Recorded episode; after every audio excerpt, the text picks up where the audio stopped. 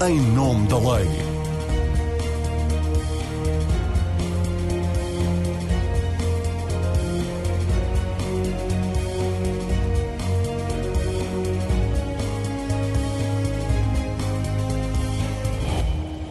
Olá, seja bem-vindo e bem-vinda ao Em Nome da Lei. Nesta edição vamos pôr nos pratos da balança o direito ao voto e a proteção da saúde pública. A questão foi colocada pelo Governo ao Conselho Consultivo da Procuradoria-Geral da República. Os portugueses que à data das eleições tiverem isolamento obrigatório por terem sido infectados com Covid ou terem tido contacto de risco podem exercer o direito de voto. A lei prevê que sim, que possam votar, mas em mobilidade, o que quer dizer que na prática apenas poderá exercer o direito de voto quem estiver confinado até o dia 23. O que acontecerá então com as pessoas a quem for decretado o isolamento depois dessa data? A 15 dias da realização das eleições não há ainda uma resposta. Embora a situação que vivemos fosse já previsível no momento da dissolução do Parlamento, a verdade é que nem o Presidente da República, nem o Governo, nem os partidos com representação parlamentar acautelaram as mudanças na lei eleitoral que seriam necessárias nas atuais circunstâncias. Chegados aqui, restam soluções de recurso. A saída que parece mais consensual é de pedir aos cerca de 400 mil portugueses que poderão estar isolados por causa da Covid no próximo dia 30 que vão votar presencialmente num horário específico, provavelmente uma ou duas horas antes das urnas fecharem. Esta alternativa garantiria o direito de voto a todos, embora possa ter o efeito perverso sobre a abstenção, pois, por um lado, permite que os confinados exerçam o seu direito de voto, por outro, alguns portugueses poderão ter medo de ir às urnas pelo risco de serem infectados. Para debatermos todas estas questões, o Em Nome da Lei convidou o bastonário da Ordem dos Médicos, Miguel Guimarães, o bastonário da Ordem dos Advogados, Luís Menezes Leitão, o constitucionalista Jorge Pereira da Silva e o professor de Direito Público e antigo membro da Comissão Nacional de Eleições, Miguel Prata Roque. Sejam todos muito bem-vindos. Vamos a uma primeira ronda. Miguel Guimarães, comece por si.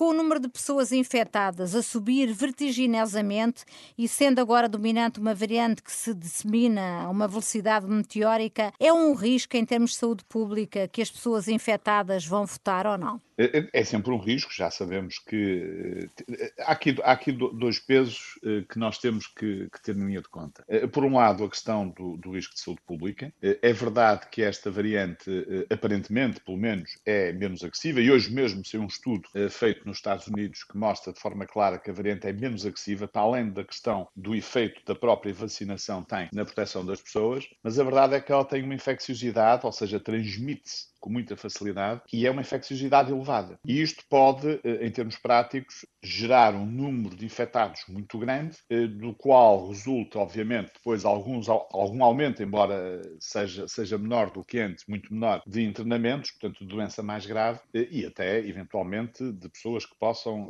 falecer neste, nesta, nesta, nesta sequência. Ora bom, o que é que nós temos aqui? Temos que garantir que estas pessoas possam votar, mas temos que garantir que elas possam votar em segurança. E esta situação devia já ter sido assegurada antes, enquanto a Assembleia da República estava a funcionar, eh, alterando ou adaptando a legislação de maneira a que estas pessoas pudessem votar, por exemplo, em casa. Repare bem, uhum. nós neste momento temos um conjunto de instituições em Portugal, nos quais a Ordem dos Médicos está incluída, que utiliza o voto eletrónico. O voto eletrónico é mais barato, é mais seguro, é mais cómodo, é mais fácil e prevê que todas as pessoas possam votar. Seja pessoas que estão em isolamento em casa, seja pessoas que estão, por exemplo, doentes no hospital hospital. Imagina um doente que está internado com uma tuberculose ativa ou que está internado com uma doença mais grave e que não se pode deslocar à mesa de voto. Portanto, esta perspectiva de, relativamente à questão das eleições, nós temos que mudar isto. Nós não podemos continuar no século XXII naquilo que diz respeito à digitalização na área da saúde e no século XIX no que diz respeito eh, à forma como fazemos eh, e eh, participamos nas eleições. Há anos que se fala na questão do voto eletrónico e há anos que esperamos que ele se torne uma, uma realidade, não é? Mas chegados aqui, não temos de facto essa possibilidade do voto eletrónico. O, o Miguel Guimarães sublinhou a necessidade das pessoas votarem de uma forma segura. O que é que, no seu entender, é uma forma segura de, de voto nas atuais circunstâncias?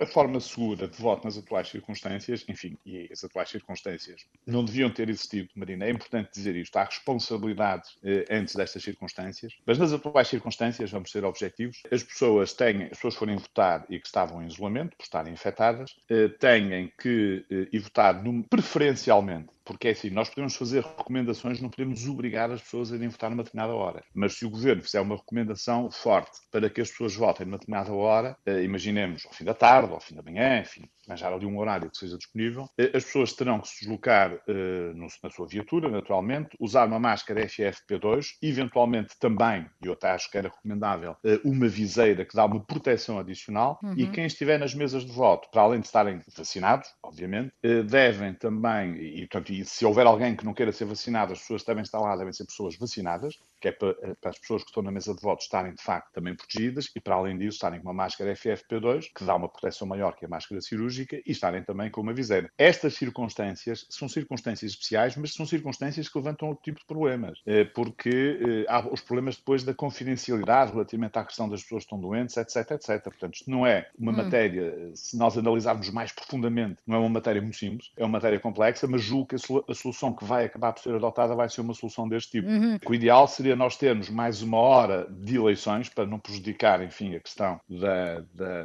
da, da afluência às urnas, digamos assim, e haver uma hora determinada em que estas pessoas, eh, excepcionalmente, se criava aqui um caminho especial para estas pessoas poderem votar, tipo, tipo no fim da, da, da, tarde ou no fim da manhã, uma coisa qualquer de género. Mas o que é que sugeria? Uma, uma, um fecho das urnas em vez de ser às 19, ser às 20 horas e nessa janela poderem as pessoas com Covid... Já no, já, no hum. final, já, já no final da tarde, em que já não ia mais ninguém votar a seguir, em que depois se desinfetavam lá os, os, os, os, os locais onde se exerce o direito ao voto, etc, etc. Portanto, isso seria o ideal e não a meio. O eu já, seria no fim da tarde. Eu já, já vou perguntar aos juristas aqui presentes o que é que acham dessa ideia, mas antes ainda gostava de, de lhe perguntar o seguinte: a Ministra da Administração Interna fez uma estimativa de que serão cerca de 400 mil portugueses a estar em isolamento na no final do mês, na altura das eleições. Estes números parecem realistas? Sim, são, são números. É assim, neste momento os números são muito variáveis. Uh, eh, 400 mil pessoas podem ser perfeitamente possível. O que quer dizer, com 400 mil pessoas, o voto eletrónico era muito fácil de fazer. Uhum, mas uhum. enfim, mas isto é, é o que é, não é? Agora, a questão da mudança das leis, e, e, eu aqui sou a pessoa que menos sei sobre isso e, portanto, não posso, não posso estar aqui a, a falar sobre esta matéria, mas, mas a verdade é que em situações verdadeiramente excepcionais, em situações em que há uma emergência de saúde pública a nível mundial, eh, há algumas barreiras que poderão eventualmente ser ultrapassadas. Não sei se isto é possível ou não, eh, através dos, dos, órgãos competentes. Claro que antes da Assembleia da República ser dissolvida isto era perfeitamente possível, digo eu. Eh, agora é mais difícil, porque mesmo aumentar uma hora ao tempo de voto, como aconteceu nas eleições autárquicas, repare bem, mesmo aumentar uma hora em relação eh, de, para as pessoas votarem, portanto termos mais uma hora, não, não, pode não ser fácil. Agora, eu acho que deve ser feito um esforço nesse sentido, reunindo o Presidente da República, os, os líderes de todos os partidos políticos, o Governo, naturalmente, eh, e tentar encontrar aqui um consenso que seja o melhor possível para garantir que as pessoas votem. Porque, repare, nós temos aqui, em termos de direito, eh, o direito ao voto é um direito inalienável, é um direito fundamental. Mas repare que eh, temos aqui o direito à vida e o direito à saúde, que também são direitos inalienáveis, direitos não transacionáveis, e são direitos que as pessoas também têm. Portanto, claro. temos aqui um conflito de direitos claro. em cima da mesa. Claro, é isso mesmo. Menezes Leitão, o que é que o bastonário da Ordem dos Advogados pensa, a, a começar por esta, por esta proposta um, do Miguel Guimarães de fechar as urnas uma hora mais tarde e permite criar aqui uma janela de oportunidade para as pessoas que estão em isolamento compulsivo por causa do Covid-19 poderem votar? Eh, eu gostaria de dizer que, enfim, eh, nós temos aqui um problema complicadíssimo para resolver e deve-se dizer, e partilho totalmente do que foi dito pelo Sr. Bastonário da Ordem dos Médicos relativamente ao facto que devíamos ter tomado medidas muito antes relativamente a isto e agora inventou-se uma ideia completamente esdrúxula, que a meu ver, que é pedir um parecer ao Conselho Consultivo da Procuradoria-Geral da República, que deve dizer-se que o Governo, nos termos legais, tem a possibilidade de homologar homologar ou não, e, deve, e muitas vezes não têm homologado esses pareceres que nem sequer são divulgados nesse caso, é quando a questão não é jurídica, porque juridicamente acho que todos estamos de acordo que é completamente impossível, pelo menos no meu entender, faça a referência à Constitucional ao direito ao voto, faça a únicas incapacidades existirem são estão previstas na lei, que não é o caso desta situação, e por outro lado também acrescente, podemos dizer, falar de uma situação de emergência, mas a emergência, a meu ver, tem que ser declarada constitucionalmente através do estado de emergência, que neste momento nem sequer está uh, uh, decretado. E por esse motivo, parece-me de facto que nós temos que arranjar uma solução que preveja a possibilidade destas pessoas votarem. Porque se estas pessoas não puderem votar, nós corremos o risco de o resultado eleitoral não ser fiável. Portanto, isto é um fator que me preocupa muito, porque se retiramos 400 mil eleitores, bom, isto é, desde logo, a diferença entre os dois maiores partidos. Portanto, claro. Ou seja, pode, uhum. pura e simplesmente, alterar completamente o resultado eleitoral. E aí já não temos sequer um problema do conflito entre o direito ao voto e o direito à saúde, que a meu ver não se deve pôr nesses termos, mas temos um problema da fiabilidade do próprio resultado eleitoral e da fiabilidade do sistema democrático. Portanto, este caso tem que ser resolvido. E, como disse, a questão não é jurídica, a meu ver, é uma questão logística. Nós temos que arranjar um sistema que permita às pessoas ir votar. Ó, oh, doutor, uh, deixe-me só esclarecer um, um, ponto, porque falou aí uh, no estado de emergência, mas neste momento, que seria uma forma de ultrapassar o problema, mas neste momento não é constitucionalmente possível é, é decretar é possível, o estado é de emergência. É possível decretar, a meu ver, isso já tem sido discutido, é possível decretá-lo através, tem que ser autorizado pelo Parlamento, mas pode ser autorizado pela Comissão, Comissão, Permanente. permanente. Tem aquela convocar o plenário imediatamente para ratificação. Mas admito que isto seja uma confusão neste momento, colocar uh, esta situação. O que me parece uh, neste quadro, eu devo dizer, a proposta de, do Sr. Bastonário, uh, bem, tem logo o problema legal, que é de facto a, a, própria lei eleitoral prevê expressamente qual é o horário de votação. Portanto, isso colocava também um problema neste âmbito relativamente a esta situação. Eu não sei se será muito praticável reservar apenas uma hora para as pessoas irem votar, estando a falar de 400 mil pessoas, porque acumulassem filas, estarão logo o problema. E, por outro lado, há outra questão que aqui se coloca, é que estamos a misturar uh, pessoas infectadas com pessoas sob vigilância. E deve-se dizer, muitos casos, pessoas sob vigilância não testam positivo, ou seja, estão em vigilância, mas não testam positivo. E provavelmente isso seria a garantia de que elas vão se juntar e que afinal ficavam as, uh, todas positivas. E temos outro problema sério, que aí tem que ser resolvido, a meu ver, que deve dizer, a ordem já foi, aliás, já recebemos uh, queixas de membros de, de, de assembleias de voto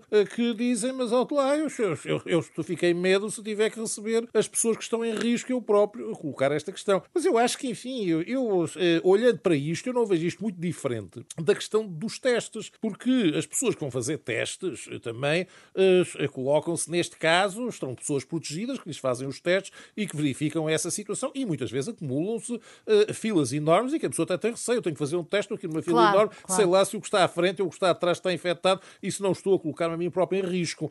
agora, eu acho é que logisticamente, isso, é a minha opinião, mas eu não sou especialista nisso, isso é uma questão logística, talvez aqui devêssemos voltar a chamar um militar para ver isto logisticamente, porque, na verdade, a questão que se coloca é esta. A meu ver, a solução seria haver assembleias específicas em que eu distinguiria os infectados e, os, e as pessoas sob vigilância, e fazendo uma espécie de corredor, drive-thru, ou logo que se coloca, em que as pessoas que estivessem nessas assembleias a recolher o voto eh, estivessem, de facto, com todos os equipamentos de proteção, como estão as pessoas que nos fazem os testes, se nós precisamos fazer um teste para este efeito, e, portanto, teria que ser com base numa voluntariedade específica a este propósito. Eu também partilho da situação, a Ordem dos Advogados também tem o voto eletrónico, e, portanto, deve-se dizer, e tem funcionado bem uh, neste quadro, uh, coloca-se isto, podíamos ter evoluído para isso. Agora, a verdade é que nós demos passos muito tímidos neste âmbito, se bem me recordo, não tenho a certeza, poderei ser corrigido, mas bem me recordo, o voto eletrónico foi estudado até com um projeto piloto, era um voto eletrónico presencial, portanto, ou seja, a pessoa exibia o cartão de cidadão e continuava a votar presencialmente. Portanto, isto, nem aí tínhamos sequer o trabalho feito para permitir eh, um voto eletrónico à distância que pudesse ser feito. Portanto, eu acho que neste momento é completamente impossível. Por que é que há essa relutância Não sei, Portugal enfim, coloca-se sempre a dúvida e há sempre estas questões que se colocam quanto a este ponto. Agora, eh, de facto, eh, a questão é muito importante e eu acho que nós não devemos, estas questões são decisivas e, e eu tenho ouvido falar muitas vezes do precedente das eleições anteriores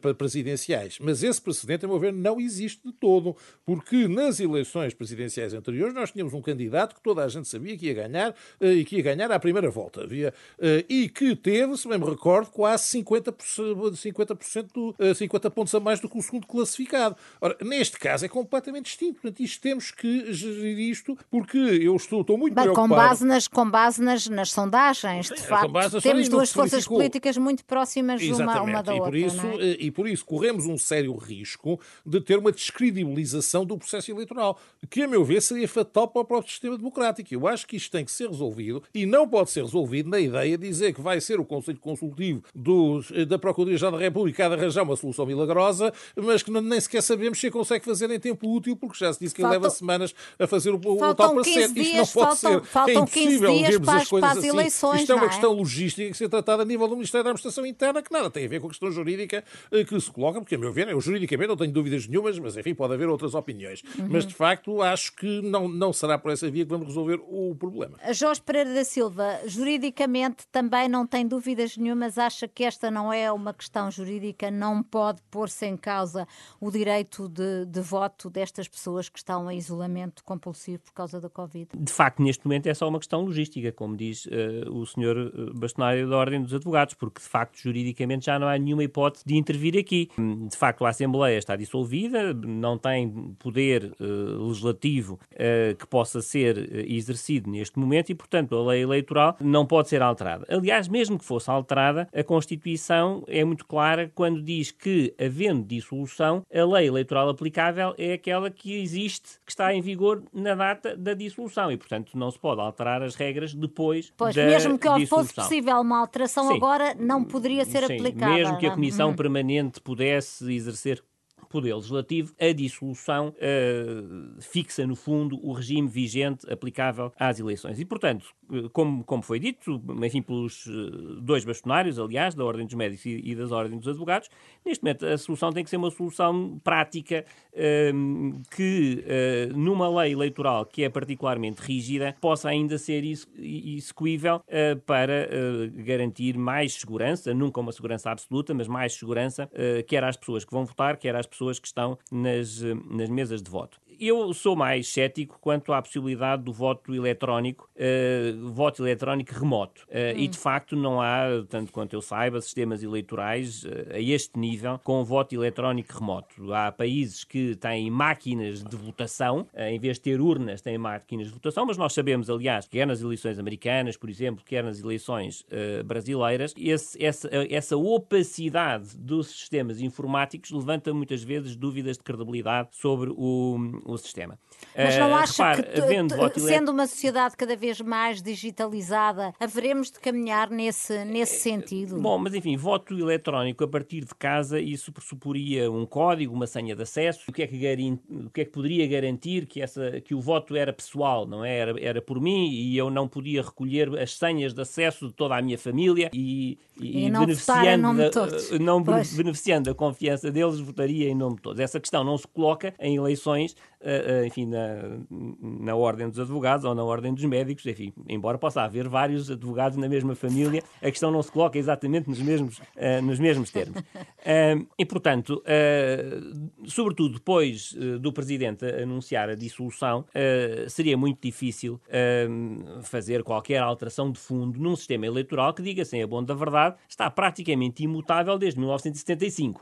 e, portanto, um sistema em que os partidos têm muito medo de mexer, um sistema que padece há muitos anos de um problema sério uh, de abstenção e que ainda assim os partidos uh, têm receio uh, em mexer, com receio das consequências que isso possa ter no seu próprio eleitorado, não se muda assim de um, de um dia para o outro. Agora, eu, eu fico muito satisfeito pelo facto de agora as posições estarem muito mais moderadas do que inicialmente quando esta questão se colocou, em que um, parecia que, enfim, que, que, que vinha aí um problema Uh, absolutamente insolúvel um, e que uh, os, os, os, médicos, uh, em particular os médicos de saúde pública, iam rebelar-se se fosse aberta uma exceção no confinamento obrigatório. Aproveitava para sublinhar aquilo uh, que também já foi dito, que é quando falamos de confinamento obrigatório, falamos daquelas três situações que estão previstas nas sucessivas resoluções do Conselho de Ministros, e, portanto, doentes, uh, pessoas infectadas e pessoas em vigilância ativa, uh, que muitas delas, graças a Deus, aliás, acabam por nunca vir a testar positivo. E é isso que dá aquele número absolutamente gigantesco das 400 mil pessoas Uh, e poderiam eventualmente até estar muito mais se uh, uh, o Serviço Nacional de Saúde conseguisse rastrear os contactos de todas claro. as pessoas que cada vez mais estão a, a, a testar um, positivo e, e, que poderia ter consequências dramáticas, de facto, até no, no, no resultado das, um, das eleições. Com estes números, aliás, seria também difícil replicar um, aquele sistema que foi aplicado com sucesso uh, relativo de recolha domiciliária do, do voto. Uhum. Quer dizer, não é possível Sim, é recolher é 400 mil votos uh, no domicílio das pessoas em que o Presidente da Câmara ou alguém por ele vai uh, pessoalmente à residência com uma urna para, para recolher o voto. Então o que é que é execuível? Uh, eu, eu creio que as soluções são aquelas que foram apresentadas, uma recomendação forte no sentido de reservar uma, uma hora. Aí é que podia ter sido feita uma alteração pontual. Ou, por exemplo, permitir que a votação fosse feita em dois dias ou alargamento do horário isso era possível uh, após o anúncio da, da dissolução, porque o Presidente anunciou a dissolução, mas não dissolveu logo. logo. Isto é, uhum. uh, a Assembleia teve ainda alguns dias. No fundo, a despachar uma série de para diplomas. despachar alguns diplomas, decidiram despachar, por exemplo, a, a eutanásia, mal, aliás, com, com, com o regime que depois o Presidente acabou por vetar, um, e podiam ter flexibilizado a lei eleitoral neste ponto de um dia ou dois dias, ou, ou, ou, ou o horário da votação, ou até eventualmente uh, urnas separadas com algum distanciamento relativamente a estas pessoas que estivessem confinadas. Foi pena que não, que não o tivessem feito, uh, porque o regime que foi aplicado a 2021 e que estava pensado, foi prorrogado para ser aplicado também a estas eleições, neste momento não serve praticamente para nada. Uhum. Miguel Prata Roque, qual é a sua opinião neste confronto de direitos de que estamos aqui a falar? Qual pesa forçosamente mais? Temos de um lado o direito ao voto, que é um pilar fundamental do Estado de Direito, mas do outro um bem coletivo, como lembrou o Miguel Guimarães, que é a saúde pública e em nome da qual estamos todos nos últimos dois anos muito fartos de fazer inúmeros sacrifícios, abdicando também de vários direitos fundamentais uh, que tivemos de, de, prescindir ao longo, ao longo do tempo. Uhum. Obviamente que era possível nós prevermos um regime, por exemplo, de voto por correspondência postal, era possível nós estabelecermos um regime de voto eletrónico e era possível, como existe hoje também, um sistema de voto mediante recolha em casa. A Constituição apenas exige que o voto seja pessoal. É isso que resulta do artigo 49, número 2 e do artigo 113, número 1, que exige que este sufrágio seja, pessoal, ou melhor, que o direito de voto seja exercido pessoalmente e que o sufrágio seja direto. Uhum. A meu ver, estas normas constitucionais não exigem a presencialidade. Sim, porque o voto por correspondência já existe neste momento. Tanto assim é? é que ele já existe em relação aos cidadãos portugueses que estão no estrangeiro e podem exercer, optar por exercer o voto por correspondência ou o voto presencial nos consulados ou nas embaixadas. Portanto, essa era a primeira questão que eu queria deixar clara. Eu acho que o bastonário da Ordem dos Advogados tocou num ponto essencial, que é a questão de saber como é que nós avançamos no sentido da desmaterialização do processo eleitoral, não necessariamente no, no voto eletrónico, mas algo que me preocupa bastante tem a ver com a questão dos cadernos eletrónicos. Precisamente o bastonário da Ordem dos Advogados há pouco fez referência já a uma experiência piloto que ocorreu no no ciclo eleitoral de Évora, portanto no distrito de Évora, nas legislativas de 2019. Exato. E nessa altura já se desmaterializaram os cadernos eleitorais. O que é que isto significa? Hoje em dia a lei eleitoral diz assim, até dois dias antes do ato eleitoral, ou seja, até à sexta-feira, dia, uh, dia 28 de janeiro, serão entregues a todas as secções de voto dois exemplares do caderno eleitoral. Só que o caderno eleitoral destina-se a uma específica secção de voto. Sim. Ou seja, A partir de cada freguesia tem que ter pelo menos uma freguesia, uma secção de voto, e 35 dias antes do ato eleitoral, o Presidente de Câmara pode determinar o desdobramento dessas secções de voto. Isso significa que se eu voto, por exemplo, no Lumiar, há várias secções de voto e a minha mesa tem dois cadernos eleitorais escritos em suporte de papel, mas não tem cadernos eletrónicos. Uhum. O sistema, por exemplo, do drive-in permitiria que alguém que estivesse confinado, estivesse no seu carro, se deslocasse à porta da Assembleia de Voto e pudesse exercer o seu direito de voto presencialmente através de drive-in. Hoje em dia não é possível, porque não é possível. Outra solução, por exemplo, que o professor Menezes Leitão sugere e que eu também sugeriria, sugeriria de futuro, que é precisamente que seria a divisão de secções de voto entre pessoas que estão sujeitas a confinamento e as que não estão. Isso era, não seria discriminatório? Isso não seria discriminatório? Depende de nós tratarmos de forma diferente aquilo que é diferente. E de hum. facto aí há diferenças até entre os confinados e já vou a isso. Mas a questão dos cadernos eletrónicos é que eles permitem uma maior mobilidade da parte dos eleitores. Ou seja, o eleitor, se houvesse um caderno eletrónico nacional, eu podia votar tanto aqui em Lisboa, onde estou recenseado, como podia votar na Guarda. É que o problema de nós termos neste momento cadernos em suporte de papel, cadernos físicos, significa que cada secção de voto tem os seus cadernos impressos. O que significa que eu não posso distinguir entre aqueles que estão sujeitos a confinamento e os que não estão sujeitos a confinamento. Uhum. Se eu tivesse cadernos eletrónicos, um caderno eletrónico nacional, eu podia exercer esse meu direito de voto em qualquer qualquer local, em qualquer local. Agora queria só, relativamente aos isolados, eh, também fazer esta referência. Obviamente que é aceitável eu restringir o direito de voto, e isso acontecerá sempre. Por exemplo, uma pessoa que está internada em coma num hospital, que vai ser alvo de uma intervenção cirúrgica nessa mesma data do ato eleitoral e acontecerão sempre essas situações, eh, que são situações pontuais. O problema é que nós estamos perante uma pandemia e estamos perante uma situação em que cada dia há cerca de 40 mil pessoas infectadas e sujeitas a esse confinamento. Mas como todos os convidados disseram, nós temos aqui vários eh, confinados distintos. Temos as pessoas que estão efetivamente infectadas, temos pessoas infectadas que são assintomáticas, temos pessoas infectadas que têm sintomas, temos apenas pessoas que são contactos de risco, mas que, por exemplo, até podem ter realizado um teste eh, e esse teste pode ter eh, resultado, eh, um resultado negativo. E, portanto, o princípio da proporcionalidade é, é aceitável que eu restrinja o direito ao voto, mas eu não posso restringir da mesma forma uh, o direito ao voto de cada uma destas categorias de pessoas. Uhum. Isso também levanta vários problemas. Como é que nós resolvemos isto no modelo que temos atualmente? Nós temos três alternativas. Temos o voto antecipado. O voto antecipado serve para aquelas pessoas que estejam de facto internadas em hospital e que estejam em condições de exercer esse mesmo direito de voto. Aplica-se também, por exemplo, aos presos, aos deslocados no estrangeiro.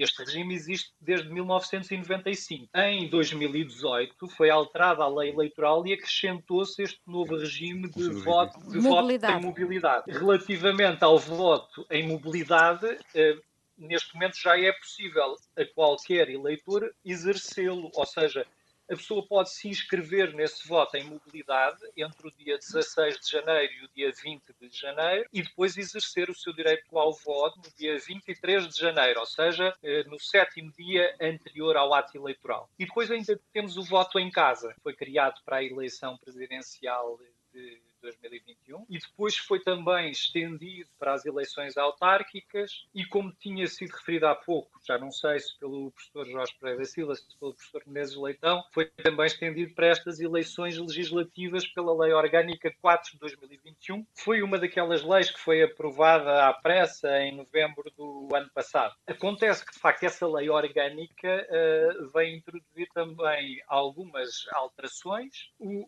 uma delas é, é, é permitir, de facto que as pessoas votem quando estão confinadas em casa. Sim, mas, mas depois... só podem votar se fizerem o requerimento entre 10 e 7 dias antes da eleição. Pois. O que significa que alguém que se infectar depois desse sétimo dia, portanto, até ao domingo 23, a pessoa pode pedir para votar em casa. Depois disso, não pode. Se a pessoa for infectada na segunda-feira ou na semana que antecede o ato eleitoral, de facto já não pode beneficiar deste mesmo regime, uhum. uma vez que vota 5 ou 4 dias antes desse mesmo ato eleitoral. Portanto, já agora para terminar, como é que isto se resolve? Neste momento já, é uma, já há uma resolução do Conselho de Ministros, que é a resolução uh, definiu o estado de alerta ao abrigo da Lei de Bases da Proteção Civil, que é a resolução 135A/2021. E essa resolução já diz o seguinte no artigo 3 do seu anexo: de acordo com a avaliação da situação epidemiológica e do risco concreto, os cidadãos sujeitos a confinamento obrigatório podem ser acompanhados por autoridades médicas ou de proteção civil para suprimento de necessidades sociais e de saúde. Ou seja, já atualmente há pessoas que estão em isolamento profilático, podem sair de casa designadamente para efeitos de consulta ou de suprimento de necessidades sociais prementes, desde que avaliado precisamente esse risco concreto. Portanto, do seu o ponto eu... de vista, não há nenhum óbice a que. Não, não. Hum. O que eu acho, o que eu acho é o seguinte: é que o governo terá necessariamente que esclarecer em resolução do Conselho de Ministros que as pessoas estão sujeitas a isolamento profilático, tendo em conta a aferição do seu concreto risco e da sua concreta situação epidemiológica, eh, o Governo vai ter que determinar a possibilidade dessas pessoas se deslocarem à Assembleia de Votos. Jorge Pereira da Silva, o Menezes Leitão já há pouco falou da desnecessidade do pedido que foi feito de parecer eh, por parte do Governo ao Conselho Consultivo da Procuradoria-Geral da República por entender que esta não é uma, uma questão jurídica. Qual é que é a sua opinião? Porque uh, nos, últimos, nos últimos anos volta sobre tudo e sobre nada, se pede, o Governo pede um parecer ao Conselho Consultivo da Procuradoria-Geral da República. Justificava sobre esta matéria esse pedido de parecer? Bom, eu desde logo não tenho grande simpatia por esse instituto que coloca o Ministério Público numa posição um pouco dual, não é? De conselheiro do Governo. Uh, o Governo tem os seus gabinetes, os seus juristas, uh, pode, parecer, pode pedir pareceres a privados. Uh, colocar o Ministério Público e o Conselho Consultivo nesta posição de, de enfim, de, de, dar pareceres, dar opiniões, redunda precisamente nisto. Quer dizer, que o governo, quando, quando se encontra numa situação de alguma uh, aflição, acaba por tentar uh, encontrar uh, no Conselho Consultivo uh, um apoio um, ehm, para depois, perante, sobretudo quando a resposta lhe convém, para, perante a opinião pública, dizer: bom, estão aqui estes juristas abalizados, sendo que muitas vezes depois também não homologam outros pareceres que não convêm. Portanto, uhum. não tenho nenhuma simpatia por este instituto e o que está aqui em causa é o governo a tentar, quando pressentiu que isto era polémico, que de facto a sociedade podia estar muito dividida entre a questão do direito de voto e a questão da proteção da, da saúde pública, tentou empurrar a responsabilidade para um, o Conselho Consultivo. Um, mas eu queria uh, retomar aquilo que, que o professor Miguel Prata Roque estava a dizer e que é muito importante. Nós dissemos aqui que a questão neste momento é, é, essencialmente uma questão logística e não uma questão jurídica, mas acho que é importante abrir aqui uma pequena exceção, porque uhum. era importante de facto que o Governo clarificasse a resolução, dizendo, preto no branco, que uh, as pessoas podem, podem uh, ir votar eh, mesmo que estejam em, em confinamento. Mesmo que não o dissesse, mesmo que deixe a resolução tal como está, as pessoas podem naturalmente dar, dar prevalência ao seu direito constitucional relativamente a uma resolução do Conselho de Ministros. Portanto, mesmo que venha uma resolução a dizer que é contraindicado que as pessoas vão votar... Seria, se... seria claramente inconstitucional, quer dizer, não, não tenho a mínima dúvida disso e eu acho que isso não vai acontecer. E acha que o parecer consultivo uh, terá forçosamente de dizer que, que, eu, eu que as pessoas eu, têm o direito? Eu, acho que sim, eu não, não tenho... A questão do ponto de vista jurídico é tão, é tão evidente, porque no fundo nós estamos a falar de atos jurídicos que têm uma hierarquia completamente diferente, quer dizer, estamos a falar da Constituição, que garante a todos os cidadãos maiores de idade uh, direito de voto uh, e que impõe sobre os poderes públicos uma obrigação de facilitar o exercício do direito de voto, daí que, como já foi dito aqui, os reclusos votam, as pessoas que estão em internamento nos hospitais têm o direito de votar, uh, e aqui também a, a, obrigação era essa. Mas nenhuma dessas pessoas e, representa um perigo para a saúde pública, como pode representar uma não, pessoa essa, infectada essa, com Covid. Repare, o, o perigo é, é, é relativo porque, enfim, se como o senhor bastonário da Ordem dos Médicos referiu, todos estiverem com máscaras, todos estiverem com máscaras bem colocadas, de qualidade, o perigo é, é, é, é de facto uh, relativo. Nós não vamos ter nenhuma explosão de casos por causa das eleições, os os locais uh, em que normalmente as eleições decorrem são locais amplos, que podem ser arejados. Infelizmente a abstenção é muito grande e, portanto, as filas também não são assim uh, extraordinárias e, portanto, eu acho que não devemos dramatizar uh, do ponto de vista da saúde pública o exercício do direito de voto. Mas, mas, para concluir o que estava a dizer, nós temos a, a, a garantia na Constituição do direito ao voto, depois temos uma resolução do Conselho de Ministros, que é um mero regulamento, que se baseia em leis avulsas, em que nenhuma delas, nem de perto nem de longe, prevê a possibilidade de suspender o direito de voto. Eu, aliás, eh, se, dúvidas tenho, é se essas leis permitem o, o, o, decretar o confinamento. E nós já tivemos uhum. tribunais uhum. a dizer que não. Que não. Uh, e com Por razão. não estarmos sob o estado de emergência. Uhum. Não, mas, nem é mas não é só isso, é que a lei de base de proteção civil refere uh, se, que se aplica a acidentes e a série de acidentes. Uhum. Nunca fala em pandemias. Claro, Portanto, a sim. ideia de. E depois fala em secas sanitárias, mas nada de que se estabelece num género um confinamento obrigatório para toda a população. Ou um cerco, como já foi feito à Metropolitana de Lisboa, que eram 2,5 milhões de pessoas. Portanto, isto, estamos, no fundo, a utilizar uh, instrumentos que não foram criados para isto. Para este efeito. Sim, uhum. sim e, e, que resulta de uma persistente teimosia do, do Governo e da Assembleia da República em não fazer a tal lei de emergência sanitária que a Provedora de Justiça uh, solicitou, que o próprio Presidente da República também, num dado momento, pediu. Um, e, e, portanto, com este enquadramento, digamos assim, legal e regulamentar, é absolutamente impensável uh, que o direito de voto consagrado na Constituição não prevaleça. E se nada for feito com esta resolução, uh, de facto as pessoas podem uh, ir votar e se forem interceptadas na rua, não vão seguramente cometer crime de desobediência porque estão no exercício de um direito fundamental. Queria agora perguntar ao, ao, ao Miguel Guimarães, a propósito deste, deste parecer que foi pedido ao Conselho Consultivo da Procuradoria-Geral da República, se faz, faz sentido estarmos exclusivamente dependentes de um parecer jurídico numa matéria desta relevância também em termos de saúde pública. A Direção-Geral de Saúde, como responsável máxima pela saúde coletiva, não deveria emitir uh, diretrizes também sobre esta matéria? É, eu estou totalmente de acordo com o que está a dizer, Marina. É evidente que eh, eu acho que o Governo eh, e o Sr. Primeiro-Ministro fez isto para, perante as dúvidas que foram criadas na sociedade, as pessoas de um lado, outras do outro, tentou passar, ajustar a bola para cima. Eu acho que não é todo em todo necessário. Mas deixe-me dar-lhe aqui uma nota, e portanto a Direção-Geral de Saúde existe exatamente para definir regras para as pessoas poderem votar em segurança. E acho que aí até é a autoridade máxima para isso neste momento em que estamos numa emergência de saúde pública. Ou seja, definir regras de segurança para as pessoas poderem votar. Agora, uh, eu, eu, eu, está, eu, estava a ouvir aqui o, o, este, este, debate e, e, e estava-me até a rir um bocadinho, porquê?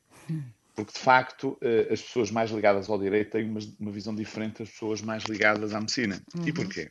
Pá, nós temos, de facto, muita legislação que está ultrapassada, que não existe. Eh, temos aqui várias falhas que depois não nos permitem ultrapassar coisas que são básicas. E, e, e as pessoas mais ligadas à medicina, eu sou cirurgião, os cirurgiões são muito práticos, quer dizer, as pessoas que nos estão a ouvir, o que querem perceber é se podem ou não podem votar em segurança. E se forem votar, se isto interfere ou não eh, com eh, aquilo que é os seus direitos, aquilo que é uh, a probabilidade de poderem ficar ou não ficar infectadas, etc, etc. E, portanto, o que é que nós temos que fazer, na minha modesta opinião, o governo, naturalmente, não nós, é passar mensagens claras às pessoas, definir as coisas. Não vale a pena continuarmos a lamentar que isto que já podia ter sido feito. Eu já agora deixo aqui uma nota. E esta nota fica para o futuro, Marina. Daqui a uns anos ainda falamos disso, ainda estamos cá.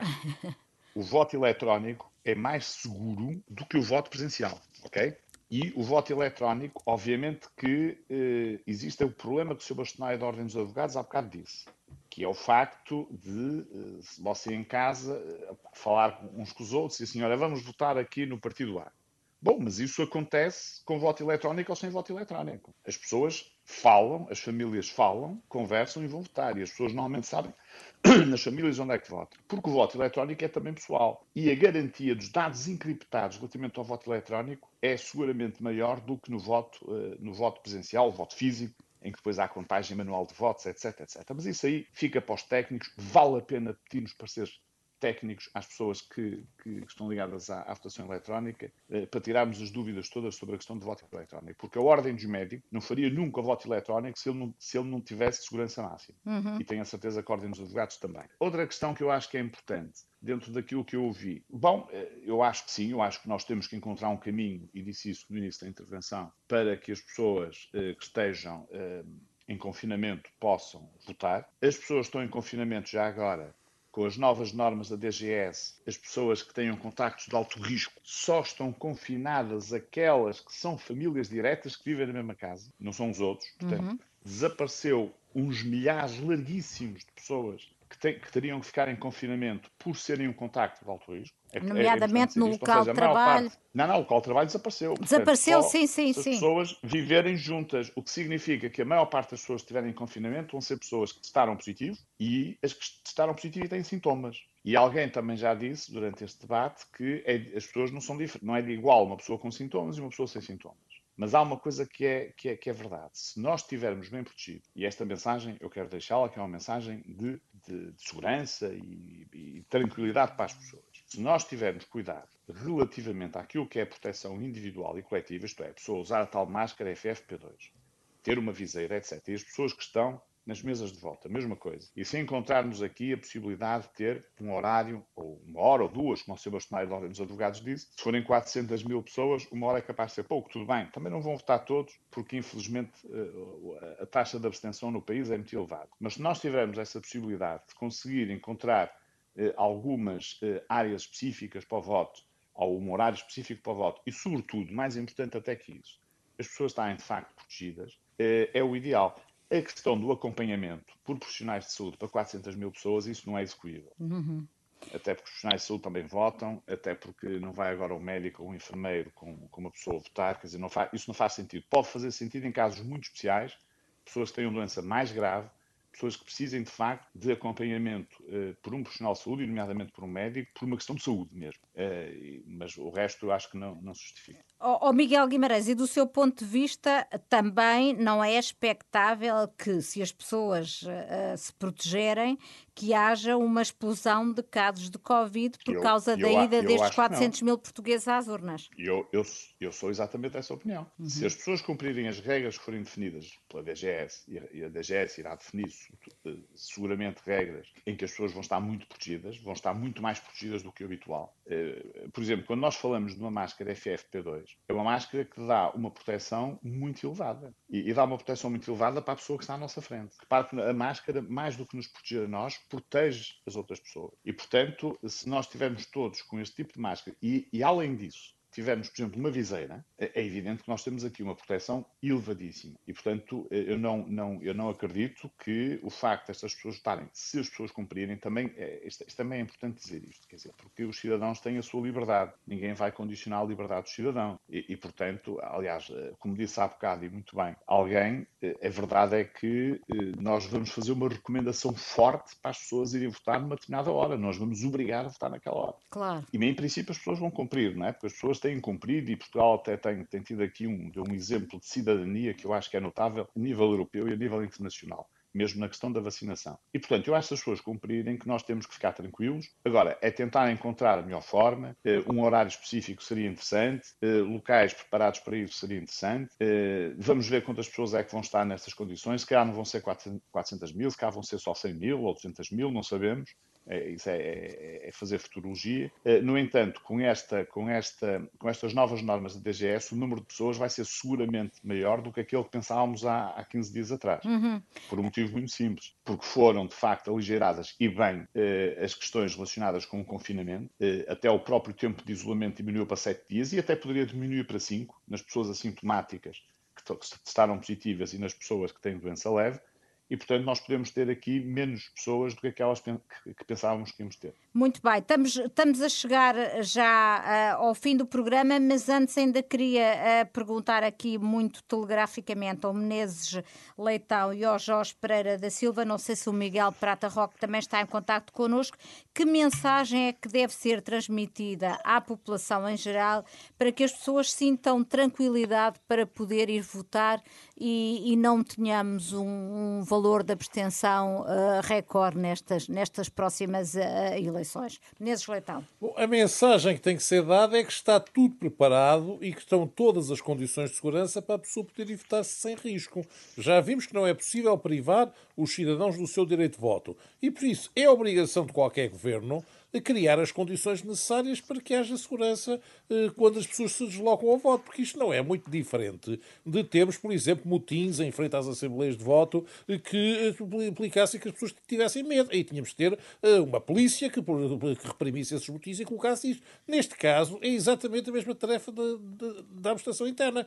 É criar uma logística adequada para que as pessoas se desloquem em condições de segurança, como disse o Sr. Bastonário, que tenham as máscaras, que tenham as visões mas que especialmente haja garantia que não há uma multidão que se junta e que principalmente também preocupa muito, como disse, já nos foi relatada a ordem, a situação dos membros das Assembleias de Voto, que esses têm que ter uma garantia de proteção. Já viu que vão ser vacinados, mas a vacina não chega, é preciso que seja garantido que têm equipamentos de proteção adequados para que não sejam colocados em risco perante esta situação. É isso que eu digo uh, quanto a esta questão. Jorge Pereira da Silva, qual é, uh, o que é que pensa?